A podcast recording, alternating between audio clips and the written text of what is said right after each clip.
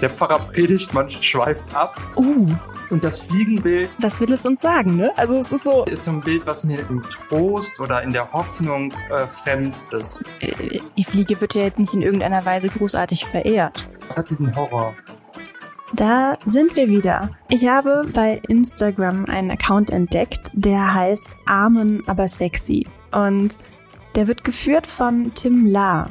Tim La ist evangelischer Pfarrer mitten in Köln und der ermöglicht bei Instagram einen Alltag, einen Alltag, einen Einblick in seinen Alltag. Und ich habe ihn gefragt, ob er Lust hat, sich mit mir über Kunst zu unterhalten. Und er hat ja gesagt. Und ich fand's toll. Ich wünsche euch viel Spaß beim Zuhören. Es gibt keine Triggerwarnung und hinterlasst ihm gerne ein Like oder ein Follow und lasst mich gerne wissen, was ihr von dieser Folge haltet. Viel Spaß dabei. Und ich glaube, es klappt. Ja, das Super. klappt gut. Ich, ich hatte übrigens auch schon diverse technische Probleme. Wir Oh nein, streamen ja gerade alles und das ist äh, echt eine Katastrophe. warum? Ja, weil jedes Mal ein anderes Problem auftritt. Mal klappt das Internet nicht, mal ist irgendein Mikrofon nicht aufgeladen gewesen. Oh Ja. je, oh je. Aber das ist jetzt irgendwie leider der neue Alltag. Ne? Ja, ja. Also, wie zieht ihr das durch? Also, ihr macht das wirklich alles komplett online oder? Genau, wir machen gerade Zoom-Gottesdienste, die dann, ähm, genau, dass die Leute eben auch äh, ihr Bild einschalten können und wir so eine Gemeinschaft bilden. Deswegen haben wir uns nicht für reines Streaming entschieden. Ja, und das ist eben, ja, ist schon eine Herausforderung, weil auch alles live ist. Aber Mhm. es macht auch Spaß. Aber es ist halt Schön. anders als ein Gottesdienst in der Kirche, wo es halt nicht aufgenommen wird und die Technik halt gar keine Rolle spielt. Also, und es auch Ja, eingespielter ist. Mm, das glaube ich. Aber ich finde es toll, dass ihr das so macht. Also gerade in dieser aktuellen Situation muss man ja irgendwie, ja, kreativ werden Ja. und solche Wege finden. Schön. Es ist jetzt übrigens genau das passiert, was ich befürchtet habe. Ich konnte mich zwischen diesen beiden Themen nicht entscheiden, die ich dir ja gestern angeteasert habe, ohne was zu verraten, worum es gehen soll. Und dann habe ich hier eben gesessen und dachte mir, was nehme ich denn? Ich finde das irgendwie immer gut, so am Tag zu überlegen, okay, was könnte, was könnte passen? Denn ich rate ja immer, ne? Wir kennen uns ja nicht wirklich. Wir haben jetzt ein bisschen hin und her gesprachnachrichtet und ich finde deinen Instagram-Namen übrigens äh, wirklich nochmal überragend, muss ich sagen. ich glaube auch, ich bin über diesen Namen auf dich aufmerksam geworden. Irgendwie wurdest du mir angezeigt. Ich Was ist das denn? Ja, so Wortspiele sind auch ein bisschen äh, mein Ding. Ich liebe sowas. Ja, Voll gut. Das, äh, ja, also ich, ich mag's auch. ja, das freut mich. Ja, ich war auch so ein bisschen überrascht. Warum kommt jetzt eine, eine Anfrage für einen äh, Podcast zu Kunstgesprächen? Aber ähm, warum nicht? Also ich erlebe vieles Verrücktes in meinem Beruf. Also warum kein Podcast zu Kunst? Voll gut. Habe ich Glück gehabt. Ja, und vielleicht äh, wird das ja nicht das erste und einzige und letzte Mal. Mal gucken. Also wie gesagt, ich habe viele Themen hier am Start und ich habe mich jetzt für eins entschieden, was mir eben ganz spontan über den Weg gelaufen ist. Und ich habe das deswegen auch nicht so gut vorbereitet, wie ich das vielleicht sonst mache. Aber ich dachte mir, ich habe jetzt einen Fachmann an meiner Seite und Okay, ich bin gespannt. ja. Ähm, ich wollte mit dir über Fenster reden, weil Fenster irgendwie ähm, in der Kunstgeschichte immer ein spannendes Thema sind. Ich weiß noch, ich habe meine ähm, hier, also mal große Arbeit geschrieben über Fenster in der Kunstgeschichte und er hatte auch eine Professorin, die, glaube ich, in dem Bereich promoviert hat. Und dann wurde mir erst klar, okay, man kann auch auf Fenster gucken in Bildern. Ne? Also man hat so ein Hauptmotiv und dann achtet man aber nicht wirklich auf dieses Hauptmotiv, sondern guckt sich nur dieses Fenster an, weil es ja diesen Weg nach draußen, also die Welt draußen irgendwie thematisiert oder vielleicht auch, wie fern diese Welt eben ist und irgendwie, ich glaube, ich bin auf dieses Thema gekommen wegen dieser Corona-Situation, ne? weil wir ja auch irgendwie im Moment gefühlt nur den Blick aus unserem Fenster haben und ja, was ist drinnen, was ist draußen, riesiges Thema. Dann dachte ich mir, oh, ich muss vielleicht noch dazu sagen, ich bin nicht ganz so firm in den Begrifflichkeiten. Also bitte korrigier mich gerne. Ich weiß auch, ob ich das selber bin, äh, weiß ich auch nicht. Ich bin gespannt. Das macht mir Mut. also ich bin selbst katholisch geprägt und ähm, bin aber, ja, ich weiß gar nicht. Ich versuche meine Prägung immer mal wieder so zu hinterfragen und zu gucken, wie ist denn das alles? Ähm, und habe jetzt versucht, mich mal ja mit dem Evangelischen auseinanderzusetzen und habe das erstmal über diese kunstgeschichtliche Annäherung gemacht. Erstmal in so eine Liste geschrieben, was ist denn hier, was ist denn da, wie ist das mit den Heiligen, der Heiligenverehrung, ne? Und habe mich dann auch nochmal mit dem Richterfenster genauer beschäftigt, weil ich auch so Konflikte im Moment so spannend finde. Und wahrscheinlich ahnst du es jetzt schon, wahrscheinlich hast du das schon alles mitgekriegt. Mir ist es das eben, eben das allererste Mal begegnet, nämlich das Reformationsfenster in Hannover. Ah, das kenne ich gar nicht. Echt? Ah, oh, habe ich Glück gehabt, mega. Besser könnte es gar nicht sein. Ach, super, ja, ja. schön. Denn dann können wir uns das gleich gemeinsam ansehen. Das ist nämlich wohl ein Fenster, bei dem es auch wieder einen Konflikt gegeben hat. Und zwar wurde das von Gerhard Schröder gestiftet. Und das soll in die, ich habe mir den Namen der Kirche aufgeschrieben, aber nicht mit Textmarker markiert, in die Marktkirche soll es eingesetzt werden. Und das Fenster selbst wurde von dem Künstler Markus Lüppertz angefertigt. Und das sind ja schon mal viele große Namen, die da involviert sind in diesem Prozess. Ne? Also ich würde mir so ein Fenster auch einsetzen lassen hier in meiner Wohnung, wenn Gerhard Schröder das bezahlen würde und Markus Lüppertz es anfertigen würde. Also Prestige ist schon mal gesichert.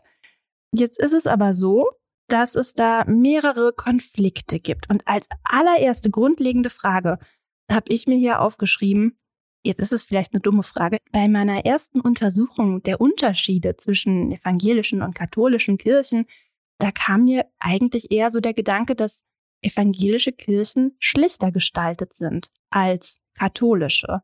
Ist das richtig? Kann man das so verallgemeinert sagen? Oder ja, das, das, kann man schon so sagen. Also das Verrückte ist jetzt wirklich, dass ich ähm, selber an zwei Kirchen hier in Köln bin, an der Thomaskirche und an der Christuskirche, die beide sehr schlicht sind. Also da gibt es keine Bilder und in der Christuskirche zum Beispiel, die ist wirklich ganz weiß und da ist eher auf Architektur gesetzt worden als jetzt auf Bilder. Wobei es da auch ein mhm. sehr schönes ähm, Kirchenfenster neuerdings gibt, ein, das jüngste Kirchenfenster in Köln. Uh. Aber um eine Frage zu beantworten, mhm.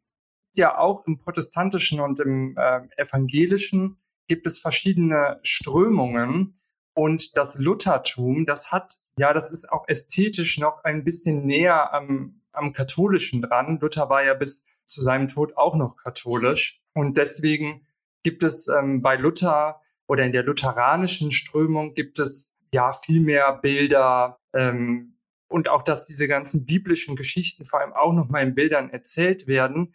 Während das bei der reformierten Kirche, also die, die, Refer die Reformierten sind nochmal eine Strömung, mhm. da gab es ähm, die Vorstellung, dass man sich eben kein Bild von Gott machen soll, sondern dass alles im Wort, in der Schrift steht. Und deswegen gab es auch einen Bildersturm auf Kirchen, mhm. äh, dass man wirklich die ganzen Kirchen leergeräumt hat und die halt äh, ganz schlicht sein sollten, damit man sich auf Gott konzentrieren kann. Und es wird auch wenig gesungen in, äh, Genau, in, in den äh, reformierten Kirchen. Ich persönlich bin jetzt aber, das ist noch mal eine Mischung mhm. hier, ganz, ganz rheinische Lösung.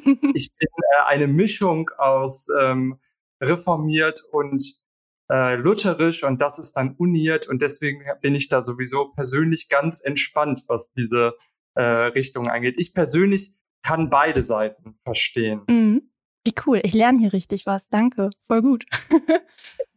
Ja, ich glaube, ich kann auch beide Seiten verstehen, wenn ich mich da so versuche reinzudenken. Ne? Also dieses Reduzierte, das hat ja was ganz, ähm, ich will das jetzt gar nicht wertend sagen, es hat ja was ganz Bodenständiges, ne? Und was ganz ähm, Gesetteltes irgendwie. Und dann diese andere Seite mit den vielen Bildern hat natürlich auch wieder was, ähm, sofern die Bilder jetzt versuchen, ähm, Bibeltext oder Geschichten zu illustrieren, hat es ja auch wieder was Inkludierendes. Die Menschen, die nicht lesen konnten oder können, sind dann in der Lage, über die Bilder daran teilzuhaben.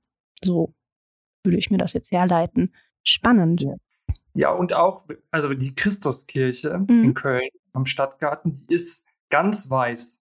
Und wenn ich da in dieser Kirche sitze, dann habe ich immer das Gefühl, so, dann fängt mein Gehirn wirklich an zu arbeiten und die Fantasie.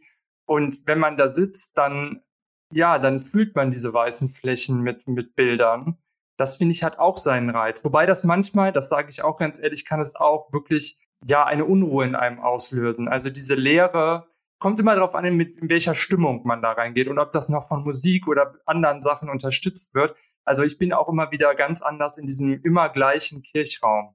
Das finde ich auch spannend. Aber dieses Leere lädt halt immer dazu ein, dass es irgendwie mit Gedanken, mit Bildern äh, die aus einem selbst entspringen, gefüllt wird. Wie schön, so habe ich das noch gar nicht gesehen. Ja, wie so eine riesige Projektionsfläche, ne? dass man da einfach ja. nochmal auf sich selbst so ganz spannend zurückgeworfen wird.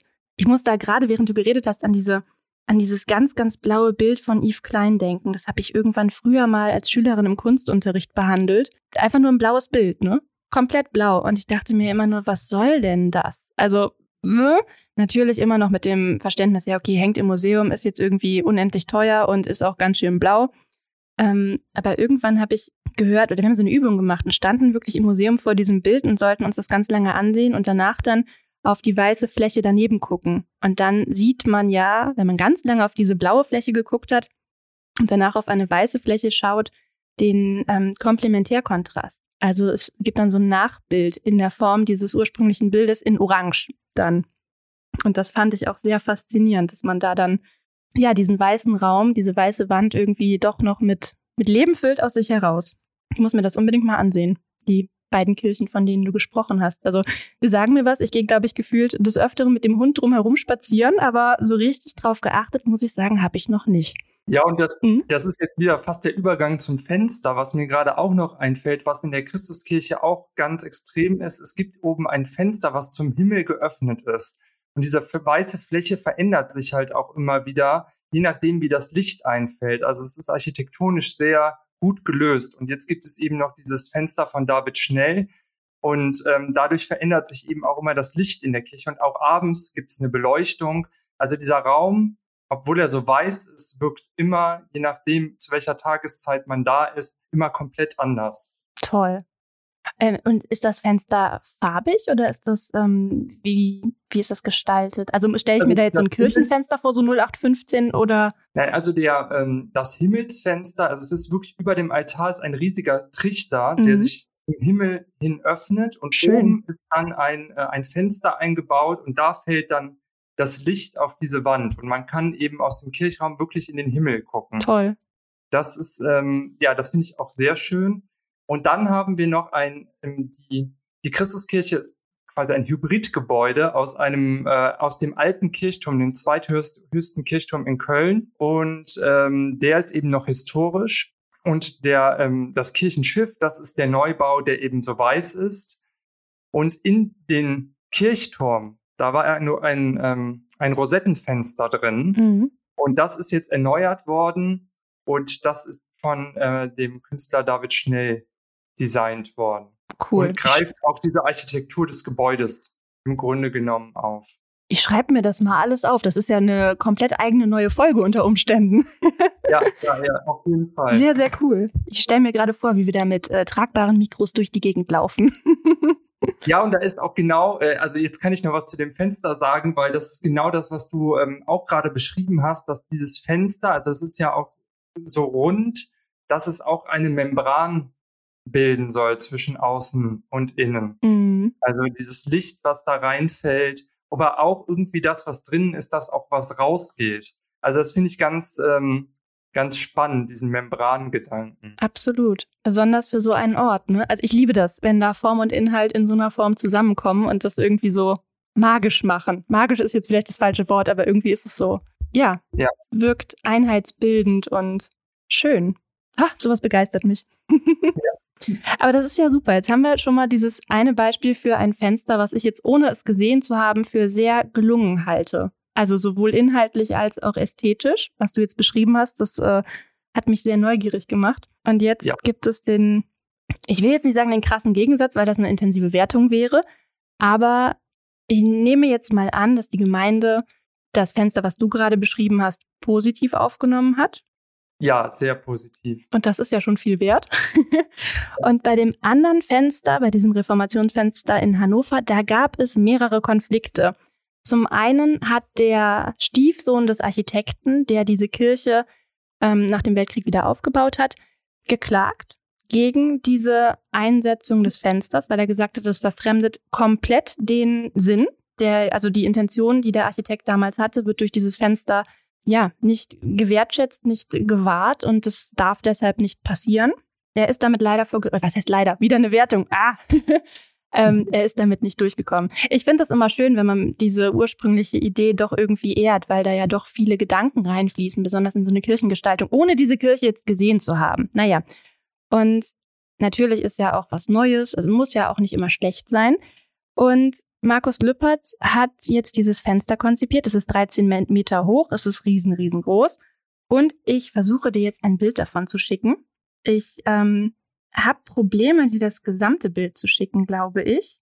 Denn es ist riesen, riesengroß. Und ich habe das eben schon versucht, irgendwie mir zu erschließen, aber ich glaube, mir fehlt da auch Hintergrundwissen, muss ich jetzt mal gestehen. Also man kann sich das natürlich von der ähm, Bildsprache erstmal ansehen und sich fragen, okay, ist das mein Verständnis von äh, einem Bild, was in der Kirche hängen sollte, beziehungsweise ja, was hat man selbst für eine Erwartung oder an so einen Kirchenraum? Das, was du eben beschrieben hast, trifft meine Erwartung eigentlich oder erfüllt meine Erwartung komplett, dass man da auf sich selbst zurückgeworfen ist. Es hat was Meditatives, es hat was Klares, es hat was Ruhiges und irgendwie doch noch was Gehaltenes. Und ich würde mal behaupten, dass dieses Werk hier eine ganz andere Geschichte erzählt, beziehungsweise ein anderes, eine andere Raumwirkung erzeugt.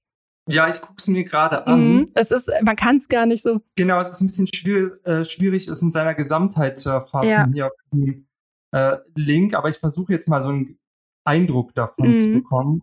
Also mein erster Gedanke, wenn ich es jetzt so sehe, ist schon, es ist ein, sehr untypisch und ungewöhnlich für ein, für ein Kirchenfenster. Also ich habe bisher so eine Art von Kirchenfenster noch nicht gesehen. Ich auch ich nicht. Ich habe viele Kirchenfenster gesehen. Uh.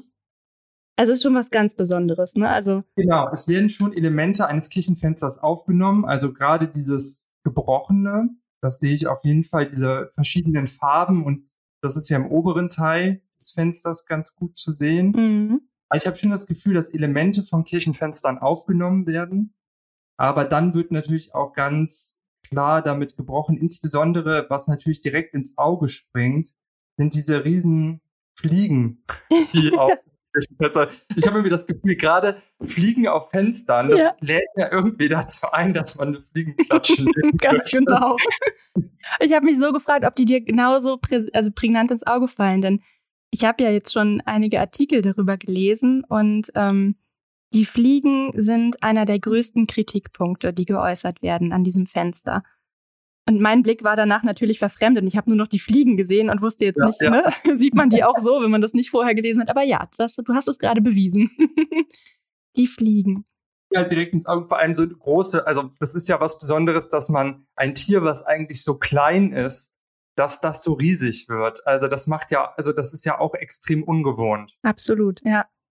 Besonders wenn man sich irgendwie überlegt, okay, ähm, äh, die Fliege wird ja jetzt nicht in irgendeiner Weise großartig verehrt. Also genau, ne? das hat also was halt sehr typisch auch für Kirchen ist. Ich war vorher an der Kartäuserkirche in der Südstadt. Das ist halt ein altes Kartäuserkloster.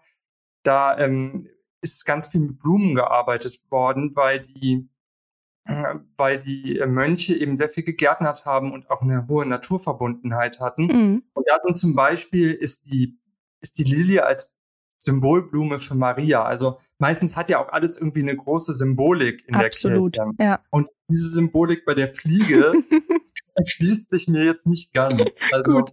Mir nämlich auch nicht. Und ich dachte jetzt, vielleicht bin ich da einfach nur sehr unwissend. Ich ähm, habe dann versucht, da Hintergrundinfos zu kriegen. Also ich wusste, dass es in der Buchmalerei früher ähm, die Fliege gab als Motiv, die man einfach noch so draufgesetzt hat, um so eine, ah, jetzt fehlt mir das Wort, also um so eine Wirkung von Realismus zu erzeugen, dass man dann quasi denkt, oh, da ist jetzt eine echte Fliege auf diesem Bild, was gemalt ist, und dann möchte man sie wegwischen, dann merkt man, oh nein, sie wurde gemalt und sie wurde so realistisch gemalt, dass äh, ich drauf reingefallen bin.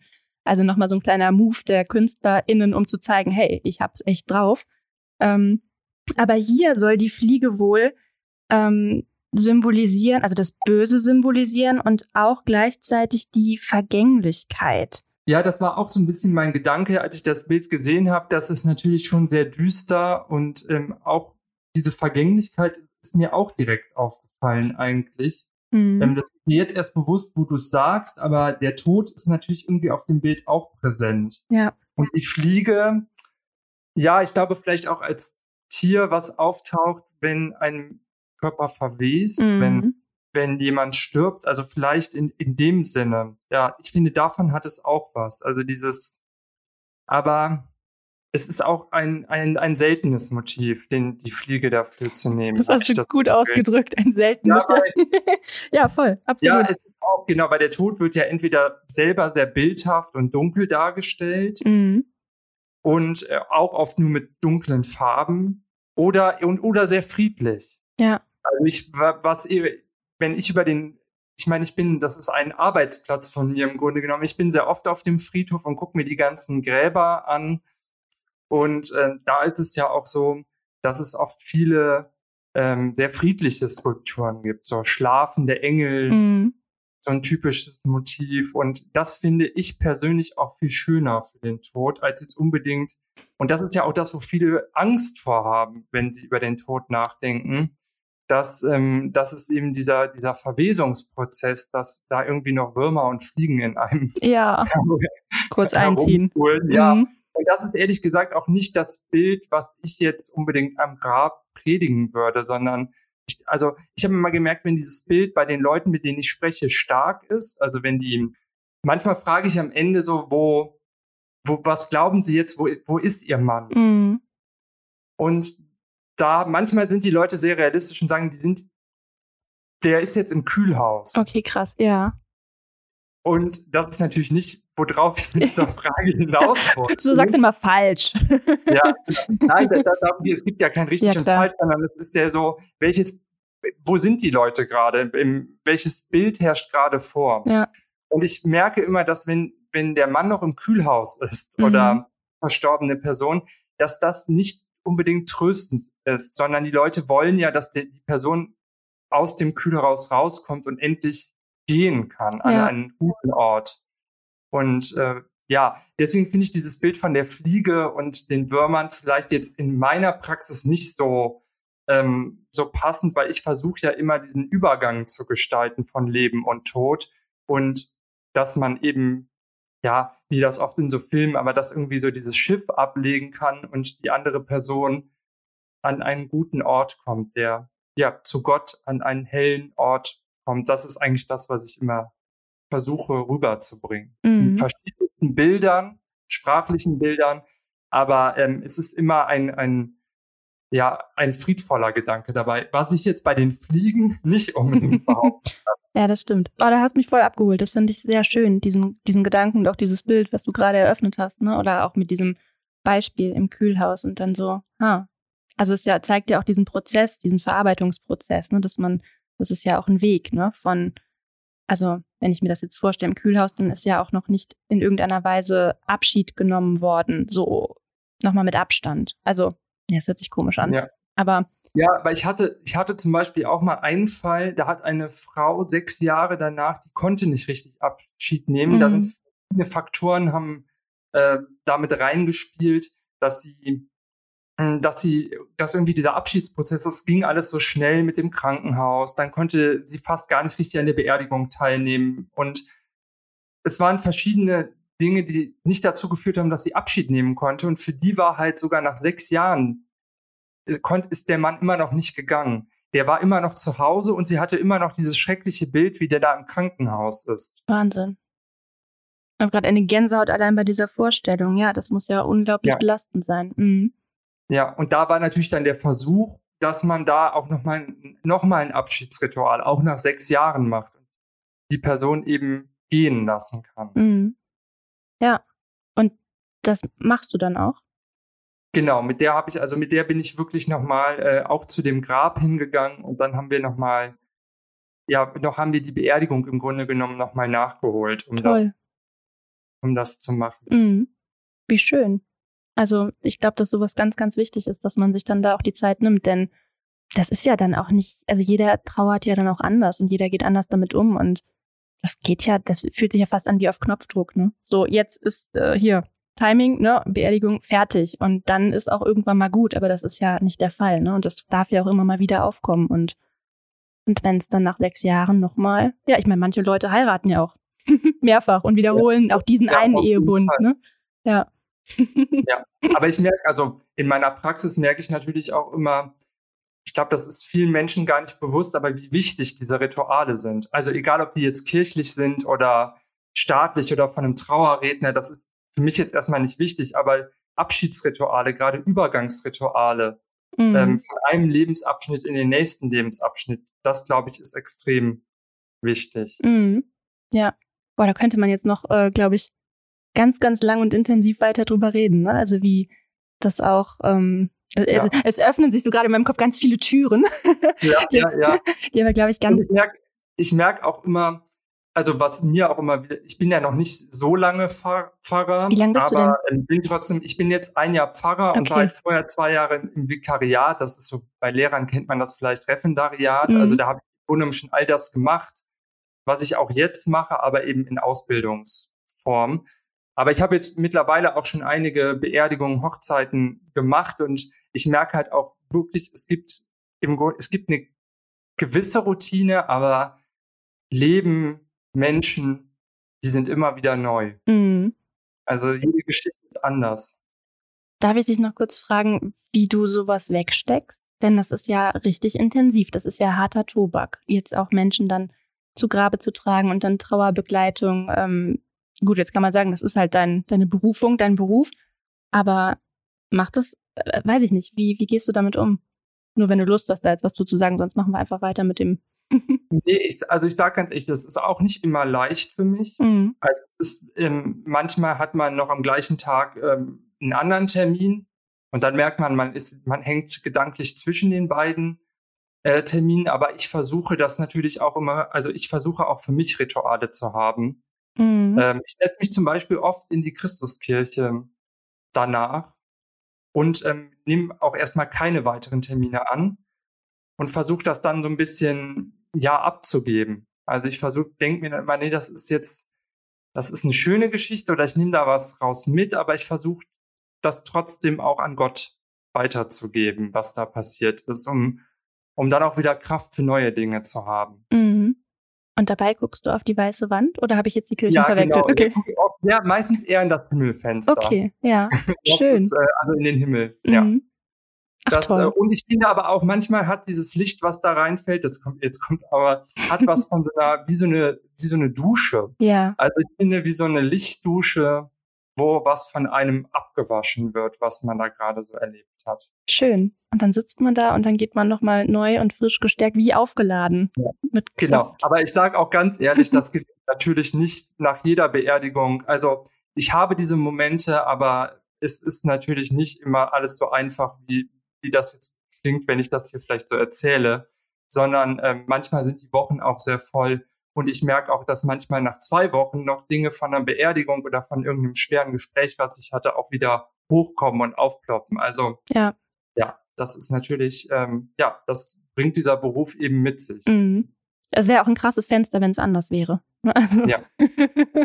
wenn man das dann garantieren könnte, dass dann alles sofort wieder wunderbar ist. Und es ist ja nur menschlich, dass man das mitnimmt und nochmal durchlebt und ja, ist auch wichtig. Ja, also du könntest quasi keine, jetzt hänge ich wieder bei den Worten, keine, keine Predigt aus diesem Fenster ableiten, um jetzt jemanden gut auf die andere Seite zu begleiten oder Worte finden. Ich, ich sehe mir das Fenster gerade nochmal an, ich weiß es nicht. Also Genau, also du hast ja schon gemerkt, auch ähm, in meiner Sprache mhm. oder bei dem, was ich sage, versuche ich schon immer auch Bilder zu verwenden. Ja. Und äh, eben nur mit Worten. Und das und das Fliegenbild, merke ich, ist so ein Bild, was mir jetzt in diesem Fall gerade im, im Trost oder in der Hoffnung dann doch äh, fremd ist mhm. oder weit, weit weg ist. Vielleicht für was anderes. Ja. Also ich würde eher für das Leid oder für, ja, ich weiß, ich weiß es auch nicht, mhm. aber es ist mir, es ist mir fremd. Ja. Mhm. Ich Fliege ist äh, nicht das erste Bild, wo, wo ich drauf kommen würde. ja. Ja, es ist so, ich finde, es sieht gar nicht so sehr aus wie ein Fenster, sondern vielleicht eher eine Malerei, die dann auch zusammengesetzt ist, ja. oder vielleicht auch eine Collage, die gerissen und übereinander geklebt und hingemalt und irgendwie verbindet ganz, ganz viele Teile, die aber dann auch nicht so richtig eine Einheit werden. Also es ist, zum Teil sieht es dann auch noch aus wie, ich muss so aufpassen, ich will es nicht negativ bewerten, weil es so wild ist. Es darf ja wild sein, aber es entspricht halt nicht meiner Erwartungshaltung eines Fensters, was für mich irgendwie Ruhe und Hoffnung ausstrahlen sollte. Also wir haben hier starke Konturlinien. Es ist ein wilder Farbduktus. Die einzelnen Farbflächen sehen auch so aus, als wären sie irgendwie mit dem Schwung aus dem ganzen Arm ausgemalt worden. Und Dann gibt's jetzt links, ich weiß nicht, siehst du das links ähm, auf diesem weißen Feld, da ist so ein Tintenfleck.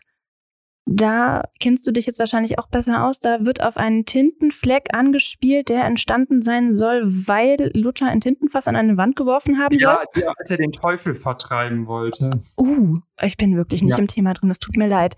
Also ist das ja. ein sehr bedeutungsvoller Fleck, der hier angespielt wird. Ja, ja, genau. Also dann spielt, also das würde ja das auch unterstützen, was, äh, was dieses Fenster irgendwie, diese Düsterheit, den Teufel, das Böse, mhm. das würde ja dazu würde der Tintenfleck ja passen. Also okay. Also wenn Luther den Teufel damit vertrieben hat. Mhm. Oder nach dem Teufel, ich weiß nicht, ob er ihn damit vertrieben hat, aber er hat zumindest ein Tintenfass nach dem Teufel geschmissen. Da gehen wir mal davon aus, vertrieben ist, ist auf jeden Fall. Ja. ja, und auch dieser, ich weiß nicht, ich vermute mal bei einem Kirchenfenster, dass das ja Jesus ist, der auch so düster dargestellt mhm. Wäre jetzt auch meine Vermutung, das kann ich nicht mit Sicherheit sagen. Ich habe dazu keine Texte gefunden. Aber gehen wir mal davon aus. Jetzt von der, ich sag mal, von der Ikonografie. Mhm. Egal ob es Jesus ist, aber die Darstellung, also dieses mittige, ja. dieses Kreuz angedeutete. Dafür, genau, das würde ja schon dafür, genau, das würde schon dafür sprechen, dass es, dass es Jesus ist. Mhm. Und auch dieses Oberkörperfreie, dieses Nackte, was ja dann auch auf diese Darstellung ist, wie Jesus am Kreuz hängt. Aber diese, so, also so, dass Jesus so düster dargestellt ist, mhm. das ähm, ist ja auch ungewöhnlich. Kriegt man auch schwer verarbeitet, ne? ja, genau. Also, dass man selber wie der Teufel aussieht, hat man ja fast so ein bisschen das Gefühl. Also, es sieht ja fast so auch aus, als wenn er in Flammen stehen würde. Ja, das stimmt. Mit diesen, äh, mit diesen helleren Strichen da um das, um den Kopf herum. Ja, fast wie ein, ein leidender Schmerzensmann, der aber irgendwie ja ganz dunkel ist und nicht rot, sondern ja, wie du gesagt hast, fast teuflisch aussieht. Ja, und das wundert mich dann auch wieder. Mhm, wir also schreiben es auf die Liste der, der Dinge, die uns wundern. Finde ich gut. Ja, weil, weil, äh, weil Jesus ja meistens, also es gibt ja verschiedene Darstellungen, es gibt ja auch Darstellungen, wo, ich, wo er sehr heroisch irgendwie am Kreuz hängt und das alles das ganze Leid trägt, aber halt wie ein, wie ein Held. Und dann gibt's ja auch Darstellungen in der Kunst, wo er sehr leidend dar, also sehr menschlich dargestellt wird. Nicht wie ein Heiliger, sondern wirklich wie ein Mensch, der gekreuzigt wird und der leidet. Aber da, ich finde eben hier in dem Bild sieht er eher bedrohlich aus mhm. und nicht, als wenn er selbst leidet. Das ist ja nochmal ein Unterschied. Ja. Und irgendwie, ja, was, was will es uns sagen, ne? Also es ist so. Äh. ja.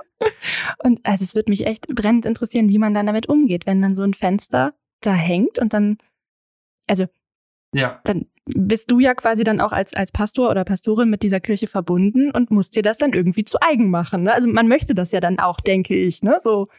Ja. Hm. Also stelle ich mir als eine große Herausforderung ja, also, vor. Das, also ich finde, das finde ich ja bei Kirchenfenstern allgemein nicht schlimm, dass sie auch mal Irritationen hervorrufen mhm. können. Also, dass, dass man, sowas macht ja manchmal auch nochmal wach. Ja, und lädt also, ein, um drüber so, zu sprechen. Man, genau, dass man, aber ich finde, das ist irgendwie nicht die Art von, ich werde wach. Also, ich finde eben, dieses, die Irritation überwiegt. Mhm. Also, nicht so, oh, ich werde mal kurz aufgeschreckt und jetzt habe ich Zeit, darüber nachzudenken, sondern es ist so, was soll das und ja. was soll das? Ja. und überhaupt und oh mein Gott und warum und vorher ja, was. Ja. Ne? Also, ich, also die Tendenz hat man ja sowieso, wenn man in der Kirche sitzt. Ja. Also ich weiß, in meiner Heimatkirche in Bonn, da gab es auch viel mehr ähm, Kirchenfenster mit Bildern. So, irgendwann, der Pfarrer predigt, man schweift ab. und dann guckt man halt auf die Wände und dann guckt man ja auch, was, was ist da so was ist da so an den Wänden? Mhm. Und ich glaube, an so einem Bild würde man halt auch, also es nimmt halt wahrscheinlich den Fokus von vielen Dingen, weil man würde sehr lange dabei hängen bleiben, was. ja. Ich stelle mir gerade vor, vorne redet einer und alle gucken so nach rechts oben und sehen sich das Fenster ja, ja. an. Und vorne so, hallo. darum. Ganz genau. Ja, und ja. ich kann auf jeden Fall verstehen, das wird ja den Innenraum maßgeblich verändern, wenn da plötzlich, also das Fenster, was da vorher war, ähm, das war wohl einfach nur ein Milchglasfenster, also von der Wirkung oh. her ganz anders. Ne? Das kommt dann jetzt schon mit Tamtam -Tam daher und äh, schreit, hallo, hier bin ich, mindestens. Sieh mich an. Prinzipiell bin ich immer ein Fan von, von neuen Setzungen, auch wenn sich das jetzt eben nicht so anhörte, als ich das negativ äh, behaftet äh, angeteasert habe, dass der Architekt da quasi übergangen wurde. Aber es ist ein mutiger Schritt. Das kann man nicht anders sagen.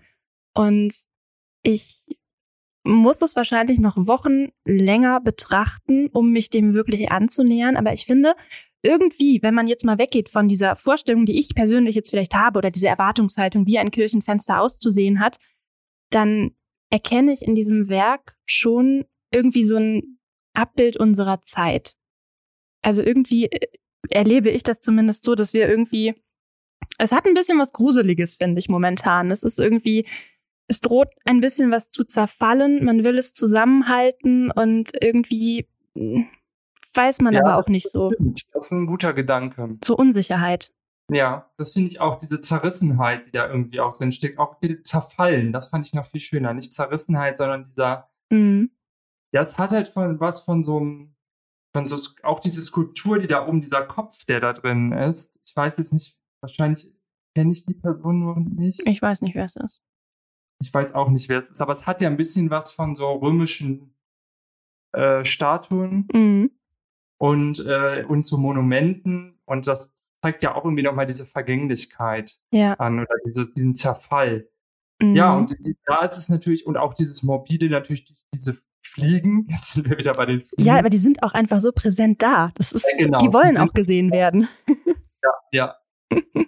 Äh, mhm. Das natürlich, ja, aber ich finde auch, dass das passt. Und ich finde, da ist natürlich auch die Frage, die wir oft diskutieren, bei Zerfall muss ich natürlich jetzt auch generell an die Kirche denken. Ich meine, ich arbeite für Kirche, aber mhm. das ist ja auch die Frage, wie lange hat Kirche noch Bestand? Kirche wird kleiner. Ja, stimmt. Kirche zerfällt, Kirche verändert sich. Und äh, vielleicht steht es auch ein bisschen, könnte es dafür stehen. Mhm. Auch so ein mahnender Appell. Wir müssen jetzt irgendwie doch noch eine Einheit schaffen, uns stärken und irgendwie gemeinsam gegen diesen Zerfall arbeiten. Ja, es ist so richtig chaotisch. Ne? Also ich scroll hier die ganze Zeit hoch und runter und sehe mir das an. Es ist ein bisschen schade, dass man es nicht in Gänze betrachten kann. Aber. Ja, ja ich sehe auch, da ist ja noch, also ich hatte jetzt nur diesen, wo ich dachte, es ist der Teufel, Jesus, und da ist ja noch diese andere Skulptur davor. Das könnt ihr natürlich jetzt im Reformationswinter, ich vermute, dass es Luther ist. Ne? Mhm, wahrscheinlich. Aber dann würde es ja, vielleicht, vielleicht ist es doch nicht Jesus, dann ist es doch der Teufel. Okay. Ja, oder Dann, es ist extra diese Doppeldeutung, ne, dass man beides ja, ja, genau. machen kann. Mhm. Ja, viele Fragen und ja. noch nicht alle Antworten.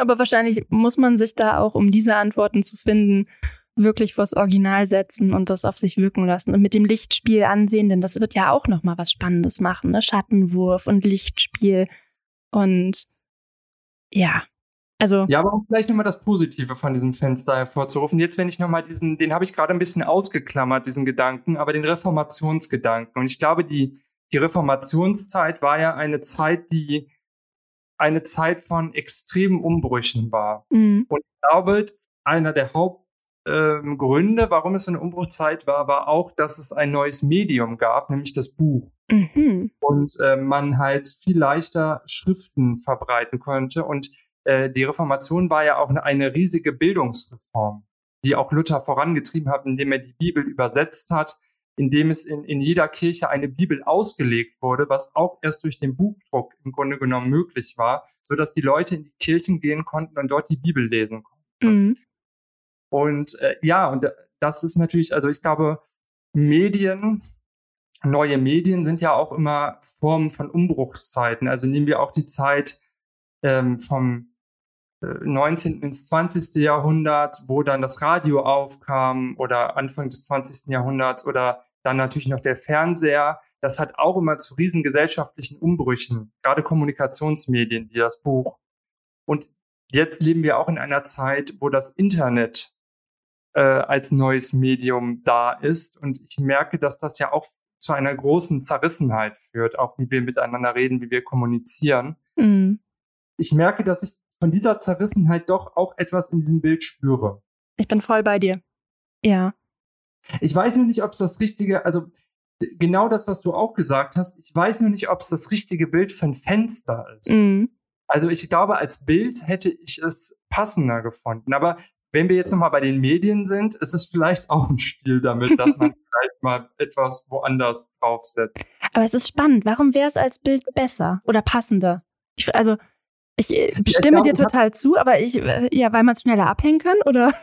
Ja, vielleicht. Und weil es eben auch dieses, was wir, ähm, es nutzt halt gar nicht. Mhm.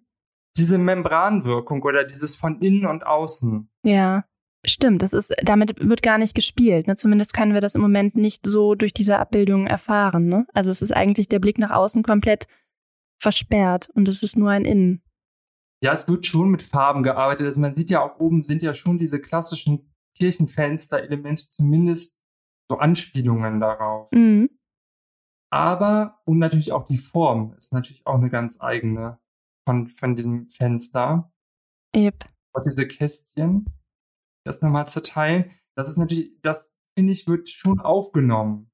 Ja, ich, ja. Hm. Ich, ich würde es auch lieber als Bild sehen. Vor allem hätte ich irgendwie äh, am allerliebsten ein Nebeneinander. Weil ja, ich, wenn ja. ich mir vorstelle, 13 Meter, das kann man ja gar nicht so genau betrachten, ähm, wie ich es gerne betrachten würde. Aber vielleicht ja, steht am. Also ich habe es jetzt wirklich hier nur klein auf dem Handy, aber dann hat man dann hat man ja diese Fliegen, die sind, die sind einfach so riesig. Und ich hätte wirklich das Gefühl, da muss man auch eine riesen Fliegenklatsche bauen, um die da loszuwerden. Finde ich gut. Kann ja auch. Es hat ja auch ein bisschen was Albtraumhaftes. Also wenn ich mir jetzt kleine ja. Kinder vorstelle, dann hast du da diese Fliegen und das ist ja schon ein wenig, ja, also. Ja, ich musste auch direkt an den, an den Film The Ring denken. Ja, Samara. Ja genau, wo auch immer diese Fliege auf dem, auf dem Fernseher sitzt und man die immer wieder weghauen will, aber die immer wieder kommt auf den Stimmt, Fernseher. die habe ich verdrängt. Ich fand den Film so gruselig, aber ja. Ja, ja, ja. Das ist immer so eine Fliege und die wird, und dann ist die mal echt, also dann sitzt die wirklich mal drauf und dann im anderen Moment ist sie wieder im Fernseher. Und das, mhm. da muss ich gerade dran, muss ich auch irgendwie denken. Also es hat genau, es hat diesen Horror. Absolut. Moment. Das ist auf jeden Fall auch ein, ein Stilmittel von Horrorfilmen. Ja. Wahnsinn. Ja, jetzt, ah, jetzt würde ich gern irgendwie so ein abschließendes Ding. Also sagt dir das Fenster zu oder eher nicht? Darf man sowas überhaupt sagen? Muss man ein Urteil bilden an dieser Stelle? Ich weiß es nicht. Es ist, vielleicht gesagt, muss man es also auch nicht. Doch, ich finde, ich, ich finde es schon interessant. Also mhm. das merke ich jetzt doch, wo man länger drauf guckt und drüber nachdenkt. Aber wie gesagt, vielleicht nicht als Fenster. Ja. ja. Also da gibt es andere Fenster, die mir mehr zu sagen. Mir auch ja, und weil das, diese, das haben wir jetzt nicht mal, ähm, das können wir ja gerade gar nicht wahrnehmen, eben diese Raumwahrnehmung auch. Also jetzt mal unabhängig von der Größe, sondern wie, es ist ja auch, und deswegen verstehe ich auch diesen Konflikt mit dem Architekten. Ja. Weil natürlich das Fenster zu dem Raum passen muss. Und das ist dann auch so eine Ego-Nummer von diesem Fenster, von diesem Künstler ja, und von ja. diesem Stifter. Ne? Und an der Stelle muss auch nicht gegendert werden, denn das sind alles Männer. So. Ja, ja. Und ich finde, das finde ich auch nochmal, für, also das ist so eine Ansicht, die ich da drauf habe. Aber ich finde immer, auch gerade bei so historischen Sachen wie jetzt Kirchen, ich bin auch immer sehr offen für neue Dinge und dass da Dinge anders gemacht werden. Aber ich finde, eine Geschichte sollte immer weitererzählt werden in irgendeiner Form. Die kann auch mal fünf Kapitel überspringen, mhm. aber sie sollte weitererzählt werden und nicht einfach eine komplett neue Geschichte, ein komplett anderer Handlungsstrang irgendwo reingesetzt werden. Und so wirkt es ein bisschen auf mich. Ja. nicht, als wenn etwas weitererzählt wird. Ich verstehe, was du meinst. Spannend. Mhm. Da muss ich dir jetzt direkt noch ein anderes Bild schicken. Das ist jetzt, das wäre das andere Thema, was ich eigentlich okay. auch noch heute hatte. Aber das passt jetzt thematisch doch erstaunlich gut. Und ich glaube auch zu dem, was du gerade gesagt hast. Ähm, ich habe eher hin und her recherchiert. Ich bin dann auch lange beim Richterfenster geblieben, weil man sich da ja auch streiten kann ohne Ende. Findet man das jetzt gut? Findet man das jetzt nicht gut? Wie auch immer. Sei jetzt mal wertfrei dahingestellt. Ähm, vorher sollte dort wohl ähm, ein ganz anderes Werk konzipiert werden. Das wusste ich zum Beispiel nicht. Ähm, also die Dumba-Hütte ist an Gerhard Richter herangetreten und es sollte eigentlich ein Fenster dort konzipiert werden, was ähm, heutige oder vergangene Helden zeigt. Also Menschen, die real existiert haben, die jetzt nichts mit der Heiligenverehrung zu tun haben, aber Menschen, die Besonderes geleistet haben, sollten dort geehrt werden um auch ähm, ja als ähm, ja was Neues hinzuzufügen und trotzdem aber ja wie so ein Relikt dieser Epoche. So zack hier und wir erweitern jetzt mal das, was da war und erzählen diese Geschichte irgendwie weiter. Ähm, er hat sich dann wohl in Richtung Nationalsozialismus orientiert und hat dort dann verschiedene, ähm, ich glaube auch Erschießungssituationen von entsprechenden HeldInnen die heute noch bekannt sind, ähm, konzipiert. Das erschien ihm dann aber komplett falsch, das in bunten Farben zu präsentieren. Und dann hat man sich von diesem ähm, Versuch oder von diesem Entwurf distanziert und ist dann auf diese jetzt im Dom hängende Lösung gekommen und hat dann die weiterentwickelt.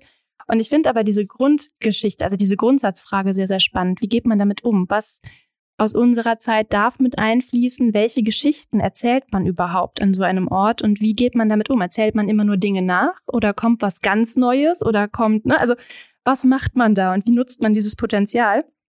Und dann habe ich einfach ein bisschen rumgegoogelt und habe dieses Bild hier entdeckt. Und das habe ich auch noch nicht ganz so lange jetzt durchdacht. Das ist von dem Künstler, ich kann ihn nicht aussprechen, Kehind Kehinde Riley, der sich mit verschiedensten Themen beschäftigt. Eigentlich ist er ein Maler, er wird aber auch als Bildhauer ähm, neuerdings tätig. Und das ist jetzt hier ein Werk, was wirklich als Fenster zu sehen und zu betrachten ist. Ich glaube, es hängt aber nicht in einer Kirche. Ich habe es jetzt hier auf Fotos in einem Museum hängen sehen, wurde von hinten beleuchtet. Und wir sehen hier ein BPOC, den er in die Rolle eines Heiligen gesetzt hat. Und das fand ich einfach eine spannende Herangehensweise. Habe aber auch noch viele Fragen an dieses Werk, aber irgendwie, ich weiß es nicht. Macht das was mit dir? Also ich, mein erster Gedanke war cool, mhm. als ich gesehen habe. Äh, ja, das greift wirklich genau das auf, was ich gerade gesagt habe. Ich finde, es werden Stilelemente genommen von Heiligen und äh, es werden neue Heilige geschaffen. Ähm, das finde ich immer so ein bisschen die Frage, was macht das mit, also was passiert über die Jahrhunderte mit solchen Bildern? Mhm. Aber ich finde es trotzdem spannend und also mich spricht es jetzt auch erstmal von, also die Farben sind ja alle sehr typisch für, für diese Ikonografie, für diese, für diese Art von Heiligenfenstern. Mhm.